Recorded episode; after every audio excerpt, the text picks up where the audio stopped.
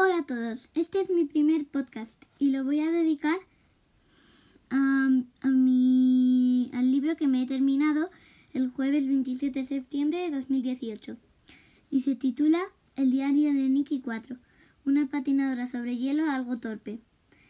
En él pasa que Nikki tiene una fiesta de invierno que consiste en formar equipo y patinar para una empresa.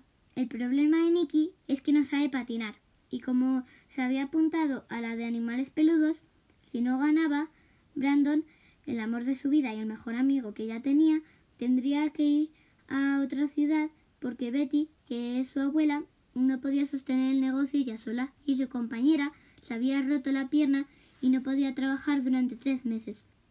Pero como pero como el ganador se llevaba tres mil euros, pues Betty podría mantener el negocio y esperar a que su compañera pudiera volver a trabajar.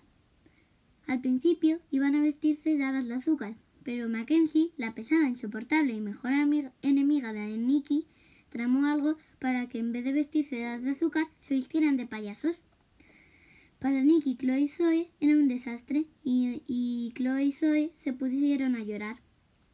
Nicky consiguió calmarlas y recibió una nota de que, que decía que en el armario de hockey estaban sus vestidos dadas de azúcar. Pero era una trampa y cuando entraron Mackenzie cerró la puerta y pasó el pestillo exterior y se quedaron atrapadas.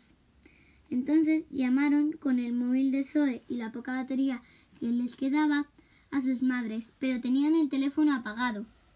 Entonces Nicky eh, dijo que llamaran a su móvil porque lo tenía Brianna. Brianna, su hermana pequeña, avisó a las madres de lo que estaba pasando y fueron corriendo a sacarlas. Después las sacaron y antes de que comenzara el espectáculo ellas se cambiaron y, y al final ganaron porque como eran payasos tenían que hacer gracia. Entonces se cayeron a posta porque aunque Chloe y Zoe supieran patinar, pero al final Nicky aprendió a patinar, los amigos peludos no cerraron y Brandon se quedó en la ciudad y en el Winchester Country Day.